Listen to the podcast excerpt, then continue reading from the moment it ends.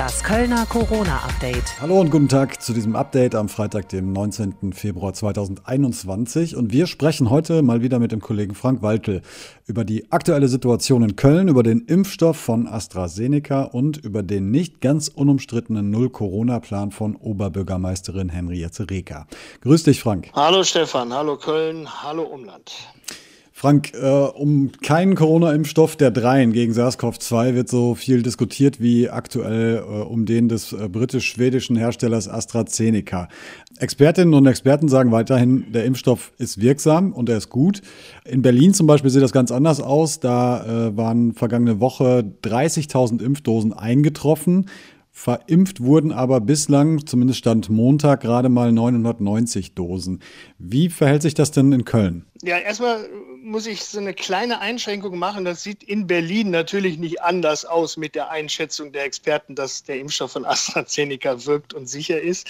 Aber ich weiß ja, was du meinst. Also wirkt sich diese ganze Debatte hier um die Impfakzeptanz aus? Ähm, ja, mittlerweile in Köln sehr deutlich. Äh, Im Impfzentrum sagt die Stadt Köln, können täglich 500 Termine, Impftermine für diesen Wirkstoff von AstraZeneca vergeben werden. Noch nicht mal die Hälfte wird tatsächlich jeden Tag nachgefragt. Alleine heute, Freitag, ähm, wurden 105 Termine abgesagt oder verschoben. Ähm, das kann man statistisch nicht so genau ähm, trennen und man kann auch nicht sagen, ob wirklich die Debatte um den Impfstoff der Grund ist, denn äh, für so eine Terminstornierung ähm, ja, musste kein Grund angeben. Mhm. Was sagen denn die Kölner Experten äh, dazu? Also ich habe heute äh, sehr lange mit Jürgen Zastrow gesprochen. Das ist ähm, der Vorsitzende der Kassenärztlichen Vereinigung in Köln und sowas wie der leitende Impfarzt, äh, einer der leitenden Impfärzte im ähm, Impfzentrum. Und der kann diese ganze Debatte, sagt er, überhaupt nicht verstehen. Er sagt, wir müssen aufpassen, ähm, dass wir AstraZeneca hier nicht schlecht reden. Diese Diskussion um diesen Impfstoff sei überhaupt keine medizinische Diskussion, ähm, sagt er jedenfalls. Also ähm, es gibt keinen Grund darüber zu streiten, ob, das, ähm, ob dieses Vakzin von AstraZeneca gut ist oder nicht. Ähm, es sei sicher, es wirkt. Und ähm, diese, diese öffentliche Debatte, die verunsichert einfach die Menschen. Ähm, er hat mir so ein Beispiel gesagt, stell dir mal vor, du läufst durch die Wüste, ja, dein Wasservorrat ist äh, aufgebraucht oder du triffst jemanden, äh, der, den fragst du dann, ähm, kann ich von dir Wasser haben? Dann sagt er, nee, Wasser habe ich nicht, aber Cola. Und dann sagst du, nee, dann laufe ich lieber weiter und warte, bis es regnet. Also ungefähr so ist ähm, die Einschätzung. Hm. Wie, wie siehst du das persönlich, wenn ich mal fragen darf? Ich habe mich heute auch gefragt, wie, wie, wäre das denn für mich, würde ich mich jetzt impfen lassen mit AstraZeneca, wenn ich denn könnte, weil ich zum Beispiel schon über 65 bin und in einer bestimmten Berufsgruppe arbeite, oder würde ich dann sagen, so nee, dann schleppe ich mich jetzt mal noch ein paar Monate, um möglicherweise dann irgendwann mal von BioNTech ähm, was abzubekommen oder von einem anderen Impfstoff. Äh, ich habe auch ein bisschen mit mir selber diskutiert, muss ich ehrlich sagen. Aber ich glaube, wenn ich die Möglichkeit hätte, ähm, mich jetzt impfen zu lassen, dann würde ich das auch machen. Also eine Impfwirksamkeit von über 70 ähm, Prozent, so gut wie keine Nebenwirkungen. Ähm, ich glaube, ich würde es machen. Mhm. Ich finde den äh, Vergleich mit der Wüste auch sehr treffend, muss ich sagen. Äh, lass uns mal auf eine andere umstrittene Diskussion in Köln äh, gucken. Das ist die äh, No-Covid-Strategie von Oberbürgermeisterin Henriette Reker. Äh, kannst du uns nochmal auf den äh, aktuellen Stand bringen? Was genau ist damit gemeint? Ich kann sagen, was mit No-Covid-Strategie gemeint ist. Es ist nicht unbedingt das, was auch Henriette Reker eins zu eins im Sinn hat, aber fangen wir mal damit an. No-Covid heißt ja eine Aussage, eine Strategie von Wissenschaftlern, von Medizinern, die sagen, wir müssen ähm, in dieser Wocheninzidenz ähm, nicht nur unter 35, sondern viel weiter runterkommen, also No-Covid würde man jetzt denken, da ist die Null mit gemeint. Nee, das ist es nicht. Aber so unter 10, sagen die Experten, wenn wir da eine, Wochen, ähm, eine dauerhafte äh, Wocheninzidenz unter 10 haben, dann kommen wir eigentlich mit allem klar, um dann auch Kontakte zurückzuverfolgen, ähm, lokale Ausbrüche zu steuern oder so. Das ist die, die Grundidee.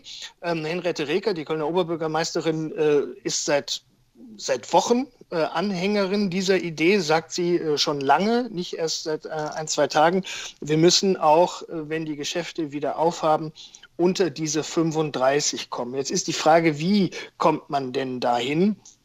und welche Maßnahmen ähm, müsste man ergreifen. Da war diese äh, Ausgangssperre in Köln ähm, immer wieder mal ein Thema, hat man letztlich nicht durchgesetzt bekommen, weil man ähm, ja, weil man, äh, weil das Land nicht mitgespielt hat. Also das ist so ein starker Eingriff, das kann Köln nicht alleine entscheiden. Mhm. Und die ja, Diskussion, diese, die, dass das Thema jetzt nochmal so an Fahrt aufnimmt, ähm, hat eben halt damit zu tun, dass Reka öffentlich diskutieren will, vielleicht auch Unterstützer haben möchte, um möglichst viele ähm, Maßnahmen und äh, ja, Strategien in der Schublade zu haben, die dann ein schnelles Handeln ähm, ermöglichen. Mhm. Da gibt es aber in der Kölner Politik ja auch durchaus Kontra. SPD-Fraktionschef Josten zum Beispiel, der sagt, naja, wir brauchen keinen Köln-Sonderweg, sondern wir sollten eigentlich uns bemühen, die in Anführungszeichen nationale Strategie zu verfolgen.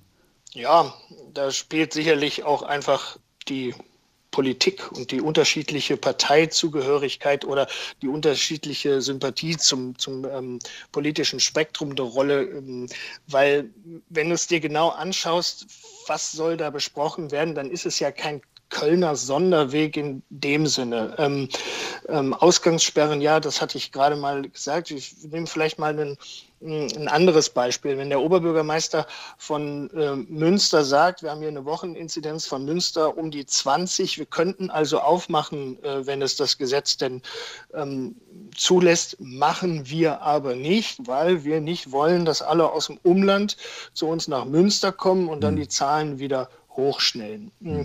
Und da sagt Henriette Reker, ja, das ist durchaus ja ein, ein Ansatz, über den man nachdenken muss.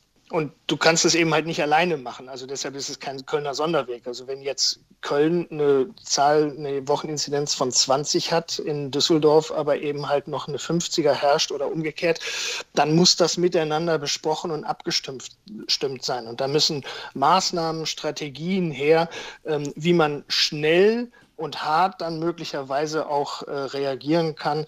Ähm, das ist so das Ziel. Ähm, so einen richtigen Kölner Sonderweg sehe ich nicht, aber es ist eben halt in Köln ist diese Diskussion angestoßen worden und ich glaube, da wird es dann eher so darum gehen, ähm, wie, wie können sich die hm, Kommunen, die so in einer Region zusammen sind, äh, einigen. Also, weil es macht ja auch keinen Sinn, wenn einer alleine irgendwie was macht. Also das mhm würde ich, glaube ich, nicht befürchten, dass das jetzt einfach so, so ein kompletter Kölner Sonderweg wird.